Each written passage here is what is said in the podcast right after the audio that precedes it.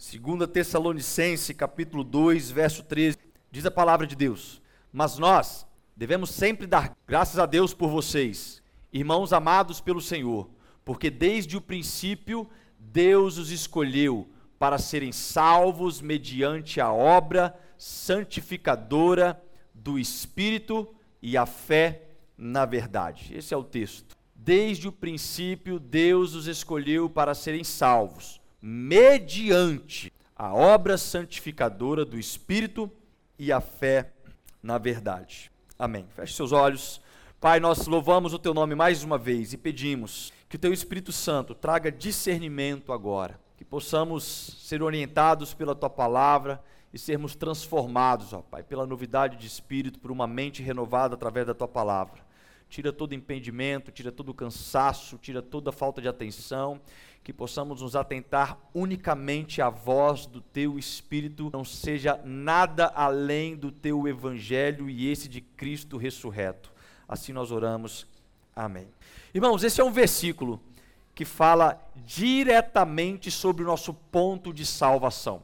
E falar de salvação é um dos assuntos que eu, particularmente, na minha função como pastor, como mestre, é um dos assuntos que mais sou apaixonado em falar, mais tenho sede de falar cada vez mais sobre o processo salvífico, porque o processo de salvação transformou a minha vida e eu sou uma evidência de que Deus existe, eu sou uma evidência de que Deus tem uma promessa para cada um de nós e que nós viveremos a eternidade com aqueles que creem em Jesus, viveremos a eternidade juntos com este Deus.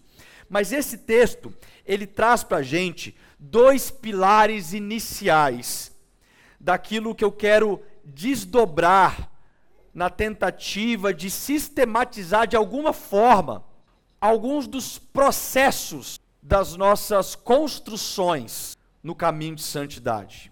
Porque a pergunta que eu fiz para mim mesmo é: nós cremos em Jesus mediante a fé e recebemos a salvação. Paulo deixa bem claro que a fé na verdade, ela é exclusivamente o necessário, a fé na verdade. Quem é a verdade? Jesus é a verdade. Ele se auto se intitula: Eu sou o caminho, a verdade e a vida. Então a fé em Jesus é o ponto master, é, é o pilar, é a coluna, é a estrutura singular e, e única que nos permite o processo de salvação. Nada mais é necessário para sermos salvos, além de crer que Jesus é o nosso Senhor e Salvador. É isso que a Bíblia nos ensina. Porém, o próprio Paulo está trazendo em conjunto, não de uma forma isolada, mas de uma forma conectada. É como se ele dissesse: olha, não há nada mais importante do que a nossa fé em Jesus mas é impossível você ter fé em Jesus e não ser separado mediante a obra santificadora do Espírito. Não tem como. Todos aqueles que creem em Jesus vão ser incluídos neste processo, esse passo a passo, esse dia a dia, essa vida que nós vivemos, chamada obra santificadora do Espírito aquilo que você está vivenciando desde o dia que você ouviu as boas novas e se converteu ao Evangelho de Jesus Cristo, desde aquele dia você está neste processo de obra santificadora. Só que a obra santificadora poderia talvez ser um pouco mais organizada na nossa cabeça, não é verdade?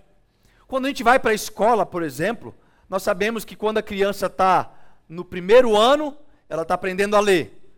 Quando a criança está no primeiro ano do maternal, é isso? Me ajudem, professores. Alfabetização. Aí quando chega lá no quinto, sexto ano, já está aprendendo a fazer equação de primeiro grau. Quando chega no terceiro ano, já está no cursinho preparatório para o vestibular. E assim a gente tem como se fosse etapas que nós já temos uma média de qual que vai ser o ensino estipulado, mas na vida cristã não é assim que funciona. Existem cristãos que já têm 20 anos de cristão, mas ainda está na alfabetização. Enquanto outros como Paulo, que quando se encontra com Jesus a caminho de Damasco, recebe 100%, um supletivo intensivão com Jesus mostrando e revelando tudo para ele, e ele sai daquele encontro, depois de três dias cegos, sabendo mais do Evangelho do que qualquer outra pessoa no Novo Testamento já explanou. Então, o, o processo da obra santificadora, ela não tem um padrão específico para cada um de nós, mas não quer dizer que ela não pode, na expectativa de nos aperfeiçoarmos, criar talvez objetivos, criar pontos específicos que podemos fazer como checklist. Essa parte aqui, alcancei. Agora vou começar a me aperfeiçoar nessa outra parte, para que a gente pudesse ter a sensação de que a obra santificadora está fazendo efeito. Nós vemos Paulo falando sobre isso em algum momento, quando ele fala com os soldados romanos, dizendo: aquele que roubava, não roube mais. Então, de uma certa forma, ele começa a dizer algumas práticas que deveriam ser eliminadas, e depois ele fala: aquele que não, não roubava, não roube mais, pelo contrário, trabalhe para agora também sustentar aquele que não tem. Então ele traz uma forma negativa de dizer o que deve ser feito e apresenta uma substituição de atitudes. E eu quero criar essa categoria de novas identificação com a possibilidade de adquirirmos virtudes. Porque a consequência da fé, meus irmãos, é uma vida em uma obra santificadora.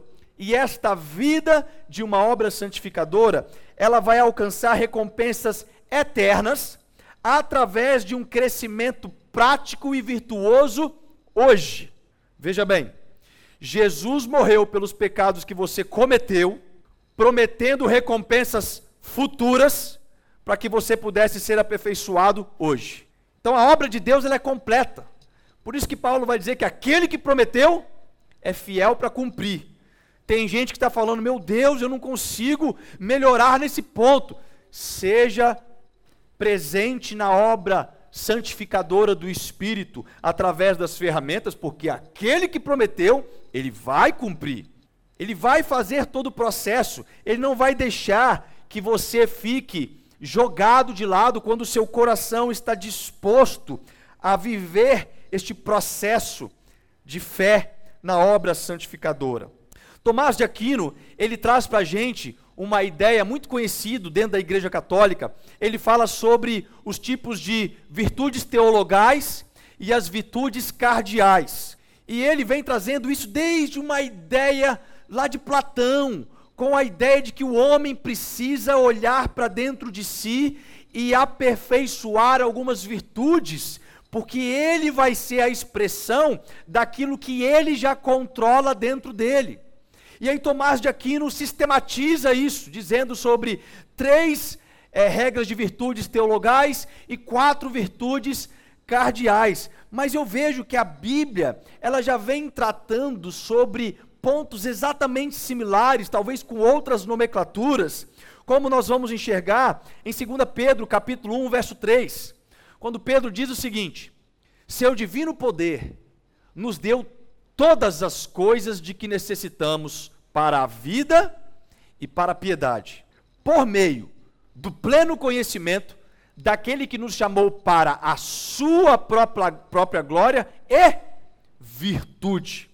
Já faz parte do plano de Deus que nós fôssemos aperfeiçoados nas virtudes do próprio Cristo, na pessoa de Jesus, na sua forma de se manifestar. Ele é o nosso espelho, ele é o nosso exemplo, ele é o nosso líder, ele é o nosso Senhor. E aqui Pedro, ele traz esse entendimento que Deus nos chamou para a sua própria glória e virtude. Este é o primeiro ponto que eu quero destacar aqui hoje. Nós fomos chamados para a glória e virtude de Deus. E o que, que é virtude, irmãos? Quando você vai estudar o conceito da palavra de virtude, você percebe que ela está incondicionalmente conectada nas questões de moralidade. Virtude não dá para andar divorciado da moral do ser humano.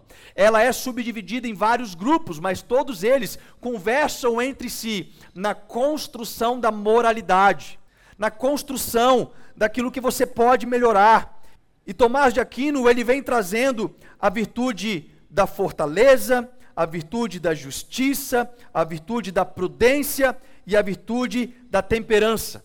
Mas o próprio Pedro vai falar a partir do versículo 5 desse mesmo texto, ele vem narrando sobre outros pontos, que nós vamos ver que ele usa o termo domínio próprio, ele usa o termo conhecimento, ele usa o termo perseverança.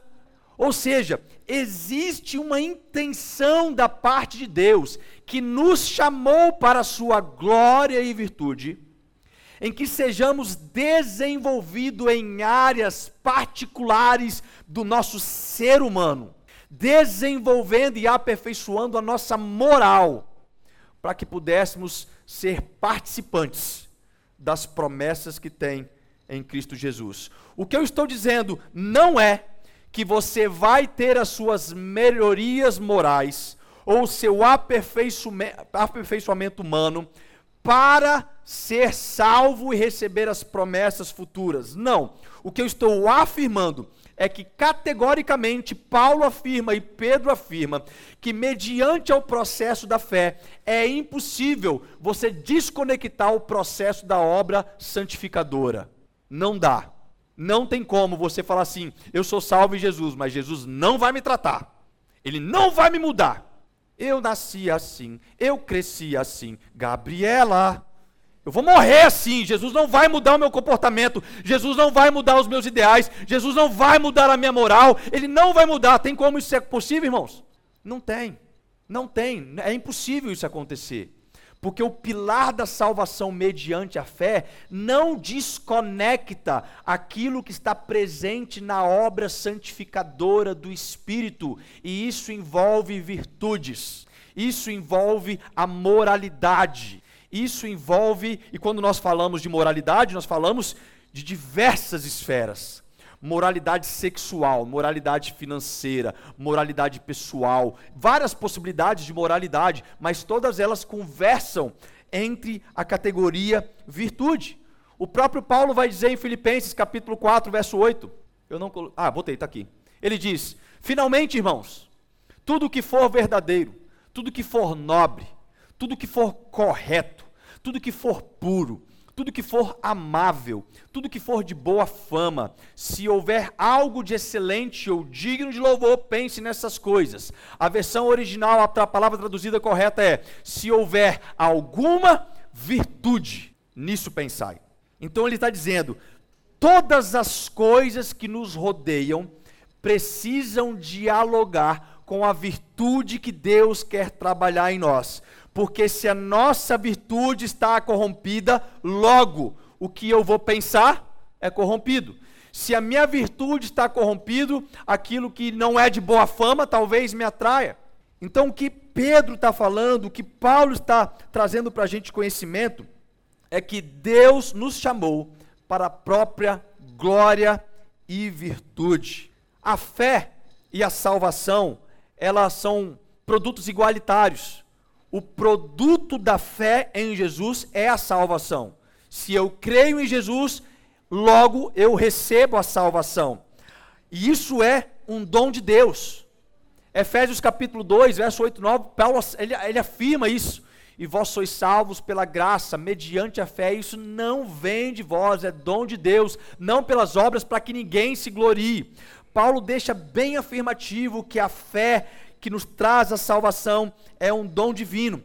Porém, se nós estamos falando que a salvação, ela não anda desconectada com o processo da obra salvífica, vamos colocar o título disso de transformação. A transformação, ela demanda uma ação colaborativa. A transformação do ser humano demanda o seu interesse.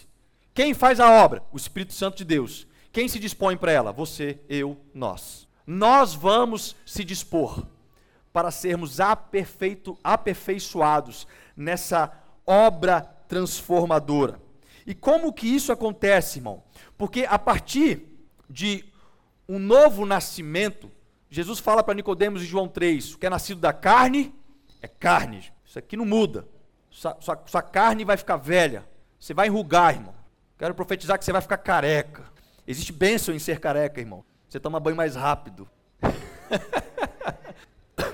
Então, olha só, ele está dizendo que o corpo não precisa nascer de novo, mas o espírito precisa de novo. E quando nós nascemos de novo, nós recebemos um DNA divino em nós. Um novo DNA é formado no, na nossa alma, no nosso espírito.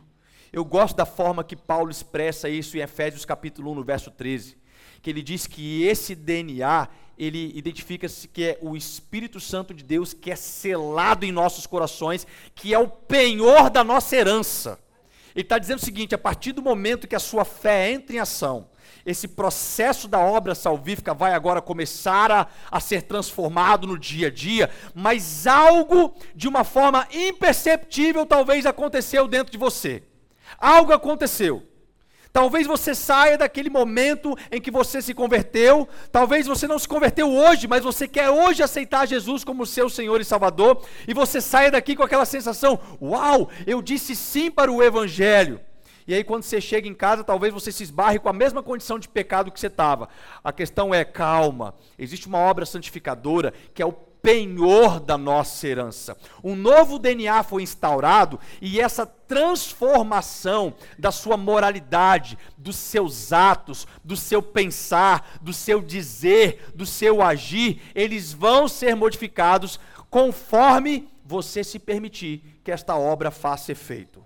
Quanto mais você permitir essa obra fazer efeito, mais rápido você chega no vestibular. E aí você vai começando a aprender sobre novas revelações da palavra de Deus. Lembra quando Paulo fala com, com a igreja? Uh, esqueci qual é a igreja. Que ele fala: vocês já deveriam estar tá comendo carne, mas ainda estão tomando leite. Mas estão tomando leite. Olha só, vocês já, vocês já poderiam estar. Tá, o, o que, que ele está dizendo? Como que Paulo olha para aquela igreja e conceitua que eles estão atrasados? Através da moral. Quando ele chega em 1 Coríntios 11, ele começa dizendo, o texto da ceia, ó, o culto de vocês está fazendo mais mal do que bem. Está uma bagunça. Se você voltar aos capítulos anteriores, ele piora. Ele diz o seguinte, ó, o negócio está sério. Porque tem enteado cometendo relações sexuais com a madrasta. Estava uma bagunça, estava uma pegação dentro da igreja. O bicho estava solto. Estava feio o negócio. E ao olhar isso, ele percebe, cara, a moral desse, as virtudes deste povo não está sendo transformada. Eles são salvos no Evangelho, porque a salvação vem pela fé em Jesus Cristo. Mas eles não estão se permitindo serem tratados na moralidade, nas virtudes que precisam ser preenchidas dentro de nós. Então, a partir desse, desse novo DNA divino em nós, nós vamos construir gradativamente Cristo em nós. Cristo vai sendo construído em nós. Paulo vai dizer em Efésios capítulo 4, no versículo 13, que nós vamos construir isso até que alcancemos a estatura de varão perfeito, a imagem de Cristo. Sabe quando que é isso, irmãos? No dia que sua senha chegar, você para de ser aperfeiçoado. No dia que a sua senha foi chamada, pronto, você finalizou o seu processo de aperfeiçoamento. Agora, não quer dizer que eu vou ter que ficar, que é porque eu vou ter que ficar o resto da vida sendo aperfeiçoado, que eu vou jogar isso para lá.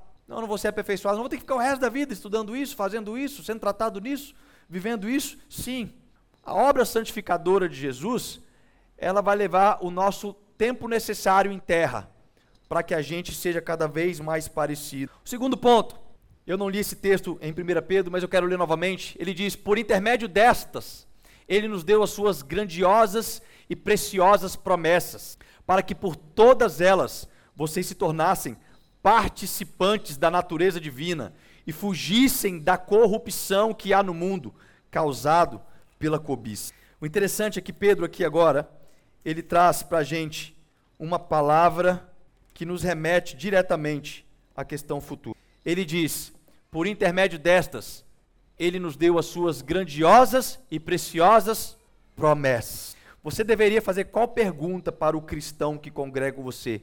Qual é essa promessa que nós estamos vivendo por? Por que, que nós estamos vivendo isso que nós estamos vivendo? Por que, que a gente faz isso que a gente faz? Quando estive em Israel, conheci um, um rapaz da Etiópia. E ao conhecer ele, ele falou comigo: Eu sou da igreja católica ortodoxa. Eu falei: Poxa, que legal. E qual que é a sua função lá? Ele falou: Sou diácono. Eu falei: Poxa, que bacana. Me tira uma dúvida: Qual é a visão da promessa futura que vocês têm em Deus? E ele parou, ficou lá pensando. E ele não soube responder, e eu tentei melhorar a pergunta para ele. Você, você crê em Jesus e faz isso que você faz? Por quê? Qual é a sua promessa futura?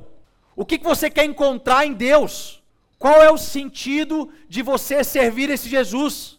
Veja, irmãos, a nossa fé se inicia com uma visão de uma promessa futura. É isso que Pedro está falando. Ele está dizendo, por intermédio destas, ele nos deu as suas grandiosas e preciosas promessas, para que, por elas, por, pelas promessas que nós vamos receber, a gente se tornasse participante da natureza divina.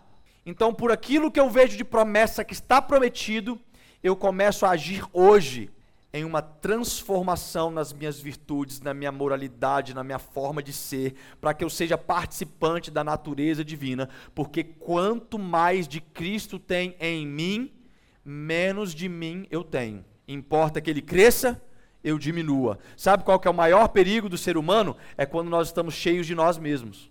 Quando nós estamos cheios de nós mesmos, nós somos perigosos. Quando nós nos aperfeiçoamos em Cristo, quando nós começamos a parecer cada vez mais com Cristo em tudo, nós estamos deixando de ser nós mesmos. O segundo ponto está em João capítulo 2, versículo 11. O segundo ponto é que o milagre, ele revela a glória de Deus. O texto é da primeiro, do primeiro milagre de Jesus, transformando água em vinho, e diz: Este sinal milagroso em Caná da Galileia foi o primeiro que Jesus realizou. Revelou assim a sua glória, e os seus discípulos creram nele. Volto a dizer que no capítulo 1 do segunda carta de Pedro, ele diz que nos chamou para a sua glória e virtude. Ele nos chamou para a sua glória e virtude. E o milagre de Jesus realizado, não somente esse, mas todos os milagres explícitos no Novo Testamento revelaram a glória de Deus. Amém? E o que, que eu quero dizer? Eu quero dizer que se a fé em Jesus entrega para nós o maior milagre que um ser humano pode ver, o maior milagre que um ser humano pode ver não é um paralítico andar. O maior milagre que um ser humano pode ver não é um cego voltar a enxergar. O maior milagre não é um casamento ser reatado, não é um demônio ser expulso. O maior milagre nem mesmo é um morto ressuscitar. O maior milagre é quando nós recebemos a vida eterna em Jesus. Porque os mortos ressuscitam e voltam a morrer. Se eles não tiverem Jesus mediante a fé, eles vão, vão para o inferno de qualquer jeito o maior milagre, aquilo que a ciência nunca vai poder explicar, aquilo que tem prazo ilimitado, o prazo é a própria eternidade, o maior milagre chamado avivamento, trazer vida para aquilo que estava morto, mas não é a morte física, mas é o nosso espírito que estava morto. Ao crer em Jesus, eu tenho agora fé. Essa fé me entrega ao maior milagre que é a salvação. Então preste atenção. Quando você contempla o milagre que Deus fez na sua vida, você vê a glória de Deus. Você começa a enxergar a glória de Deus. Para para pensar, talvez você não foi aperfeiçoado em nada na sua obra santificadora ainda, mas para para pensar quem você era e quem você é. Para para pensar para onde você estava indo antes de Jesus e para onde você tem a certeza da promessa que você vai agora. Irmãos, a salvação por si só revela a glória de Deus. Ela é individual, ela pode ser difícil de explicar para uma outra pessoa aquilo que está colocado dentro de nós, esse DNA que mudou, que mudou a nossa genética, porque Paulo vai dizer que nós não somos mais estrangeiros, somos agora filhos. Nós recebemos o DNA do próprio Deus. Somos filhos adotivos. Temos agora Cristo transformando as nossas vidas. Então a fé ela nos entrega o maior milagre que é a salvação. Ao contemplar o milagre, eu vejo mais de Deus. E aí começa o processo da obra salvífica, da obra santificadora, o processo de transformação. Porque se eu olho para a salvação que me alcançou, eu, um homem que estava preso no lamaçal de pecados, e agora consigo olhar e contemplar a obra de salvação que me alcança. Uau! Deus perdoou os meus pecados. Deixa eu contemplar isso aqui direito. E ao pensar, falei, caramba, Deus está me. Ele, ele, ele vai me levar na eternidade com Ele. Então, peraí, peraí, peraí, peraí, peraí. eu preciso mudar alguma coisa. Eu estou olhando para dentro de mim e eu estou sentindo uma necessidade de arrependimento.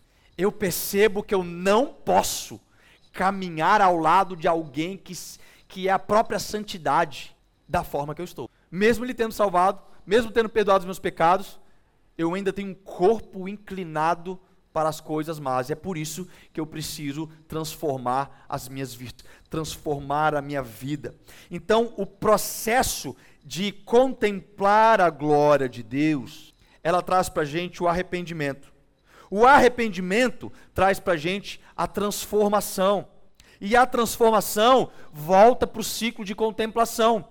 E aí você vai contemplando a Deus e cada vez mais sendo transformado. Quanto mais você contempla Jesus, mais você é transformado. E quando isso não acontece, a gente cai no perigo, porque na, na Bíblia diz que Jesus ele realizou milagres em vários locais, só que alguns deles não estavam contemplando a glória. E olha o que, é que acontecia. Então Jesus começou a denunciar as cidades em que havia sido realizada a maioria dos seus milagres. Por quê?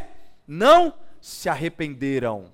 Algumas pessoas vivenciam milagres, mas não se arrependem. Pessoas que estão com olhos para questões físicas, o próprio Jesus vai dizer: olha, se a tua mão te faz pecar, arranca ela e joga fora. Porque é melhor entrar no reino do céu sem uma das mãos do que ir para o inferno com as duas. Ele está dizendo o seguinte: vocês talvez estão preocupados com milagres, eu estou falando sobre arrependimento. Se a sua mão te faz pecar, arrependa-se. Corta essa mão fora. Corta essa atitude fora. Corta esse pensamento fora, ele está falando de arrependimento. E se não há arrependimento, vai haver denúncia. As atitudes vão nos denunciar. O comportamento vai nos denunciar. Então eu preciso contemplar a glória de Deus. Porque quando eu contemplo a glória de Deus, eu começo a me arrepender de atitudes. É impossível querer se manter na presença de Deus e não ter arrependimento. E o arrependimento transforma minha vida. A transformação me faz contemplar novamente o milagre que Deus está fazendo na minha vida. E isso eu vou vivenciando a experiência deste processo da obra santificadora. E por fim, nós temos as promessas que nos encorajam o desenvolvimento das virtudes. Nós lemos em 1 Pedro, 2 Pedro 1, versículo 4. Por intermédio destas, ele nos deu as suas grandiosas e preciosas promessas. Irmãos, não é qualquer promessa. São promessas preciosas. São promessas que não têm preço. Elas são preciosas, mas não têm preço. Tem valor. O valor é o próprio Cristo. O próprio Cristo. A promessa de Jesus tem a ver com o partir do pão.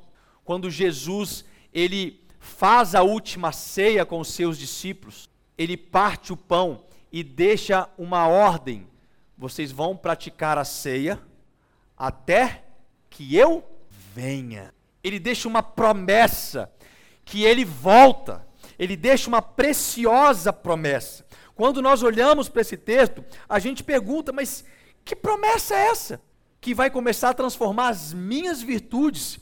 O próprio autor, no capítulo 3, no verso 13, ele deixa a resposta para a gente. Ele fala: Todavia, de acordo com a sua promessa, esperamos novos céus e nova terra, onde habita a justiça. Ele não deixa essas promessas sem ser explicadas. Ele está falando de algo futurista, algo escatológico, a segunda vinda de Cristo. Quem esteve na vigília sexta-feira viu que a nossa reflexão foi exatamente sobre isso. É impossível eu me posicionar no presente se a minha fé não está atrelada na vinda de Cristo. Se a minha fé não é na expectativa que o Messias vem, de nada vai mudar a minha vida. Mas quando eu tenho a convicção de fé que o Messias vem, e quando ele vier, um tribunal de Cristo será feito, e neste tribunal, os santos serão agora distribuídos para receber os galardões, que vão ser baseados nas nossas obras. Nós não vamos ser salvos pelas nossas obras, mas as nossas obras, que são consequência da nossa salvação, elas apontam para os galardões que nós temos de expectativas nos recebimentos da promessa. Aí talvez você fale, pastor, se eu for salvo já está bom. Se eu conseguir chegar lá, não preciso receber nenhum diamante na coroa. não preciso receber o maná escondido, não preciso receber nada. Se eu chegar lá, pastor, nossa, quase que fala assim, né? Nossa Senhora, já tá bom demais. Deixa eu te falar uma coisa. Se a fé salvífica não se fundamenta em ações virtuosas através das preciosas promessas, você está vivendo na hipergraça, meu irmão, você não está salvo. O que, que é hipergraça? A hipergraça é não importa se o que, que eu vou fazer, que se, se eu for salvo já está tudo bom. Aí você começa a viver uma vida de imoralidade, você começa a viver uma vida de mau comportamento, de mau testemunho, isso é hipergraça, isso não é salvação.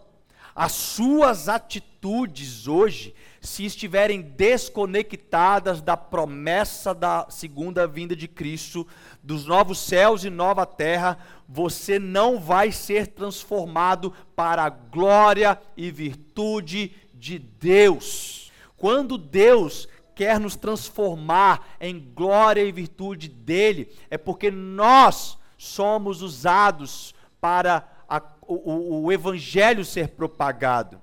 Nós somos os cristãos. Cristão significa pequenos cristos. Nós somos as pessoas que representam a figura de Cristo nesta terra enquanto ele não volta. Nós somos aquele que ele mesmo intitula: vocês são meu corpo. E no corpo de Cristo não pode haver corrupção, não pode haver imoralidade. As virtudes do corpo precisam ser trabalhadas, precisam ser desenvolvidas. Em 1 João, em Efésios capítulo 1, versículo 10, Paulo diz assim: Isto é, está falando da promessa de fazer convergir em Cristo todas as coisas, celestiais ou terrenas, na dispensação da plenitude dos tempos. Ele está falando assim: quando acabar tudo que foi programado para este tempo, Jesus vem. E nessa vinda, a promessa que Pedro fala, Paulo afirma: vai convergir em Cristo todas as coisas, celestiais ou terrestres. Céus e terra se encontram. Está aqui na camisa do Ralph, né? Onde o céu toca a terra. Sabe quando isso acontece? Na plenitude de todos os tempos. Céus e terra se encontram. Uma só coisa uma só atmosfera. Seres espirituais com Cristo Jesus agora governando a terra. E aí, quando nós vemos em 1 João capítulo 3, versículo 9, o pensamento totalmente contrário da hipergraça, que diz: todo aquele que é nascido de Deus não pratica o pecado. Por quê? A semente de Deus permanece nele. Ele não pode estar no pecado, porque é nascido de Deus. Eu te pergunto, por que Deus colocaria uma semente dentro de você? Se Deus colocou uma semente no seu coração, sem o propósito dela germinar e crescer, não faria sentido. A proposta de Deus colocar uma semente em você, a semente do próprio Deus, daqueles que são nascidos de Deus, é para que nós pudéssemos ser transformados pela obra santificadora. E isso tem a ver numa tentativa de sistematizar as nossas a nossa moralidade, o nosso pensar, a nossa paciência, a nossa perseverança, o nosso domínio próprio. E aí nós poderíamos falar diversas outras virtudes que podem ser citadas. Se a gente for olhar o texto de Pedro, ele diz: Por isso, empenhe-se para acrescentar à sua fé a virtude. A virtude, o conhecimento. O conhecimento, o domínio próprio. O domínio próprio, a perseverança. A perseverança, a piedade. A piedade, a fraternidade. A fraternidade, o amor. Porque se essas qualidades existirem e estiverem crescendo em vocês, elas impedirão que vocês, no pleno conhecimento de nosso Senhor Jesus Cristo, sejam inoperantes. Você quer parar de ser inoperante e improdutivo no reino de Deus? Deixa a semente crescer. Rega ela mais um pouco. Joga um pouquinho de água. Deixa o Espírito Santo tratar um pouquinho mais das suas virtudes. Deixa ele trabalhar no seu íntimo. Eu não sei qual série escolar espiritual você está. Eu sei que eu reprovei alguns anos mas eu continuo na escola. Eu continuo pedindo para Deus, Deus, trabalhe as virtudes em mim. Eu quero, eu quero acrescentar na minha fé as virtudes. Eu quero ser um homem virtuoso. Eu sei que você quer ser uma mulher virtuosa. Eu sei que você quer ser um homem virtuoso. Nós devemos ser uma igreja virtuosa. Uma igreja disposta a ser trabalhada na obra santificadora, o processo de transformação. Irmãos, lembre-se: todo processo começa com uma simples coisa contemplar a Jesus, contemplar a Deus. Talvez a gente não sabe como fazer o exercício. Eu vou te falar agora, contempla Jesus. Contempla ele, contempla a salvação que te alcançou, isso é o suficiente para ele começar a te incomodar o arrependimento. Se você começar a contemplar a grandeza de Deus, você vai falar assim: "Meu Deus, eu preciso me arrepender". Eu preciso de mudança de vida, eu preciso de transformação, eu preciso de parar aquelas atitudes, parar esses pensamentos. Eu preciso das virtudes de Deus em mim. O abandono do pecado, irmãos, não indica neutralidade. Não quer dizer eu vou parar a minha vida pecaminosa e pronto, parei. Não, ele fala, Pedro está dizendo: empenhem-se, empenhem-se para acrescentar todas essas coisas. Empenhem-se. Ele está falando, coloque energia coloque intenção, coloque dinheiro, coloque o seu tempo, coloque o que for necessário, empenhe-se para que a semente de Deus cresça em nós. Se você quer, como eu, quer ver essa, essa semente crescer cada vez mais, fique de pé.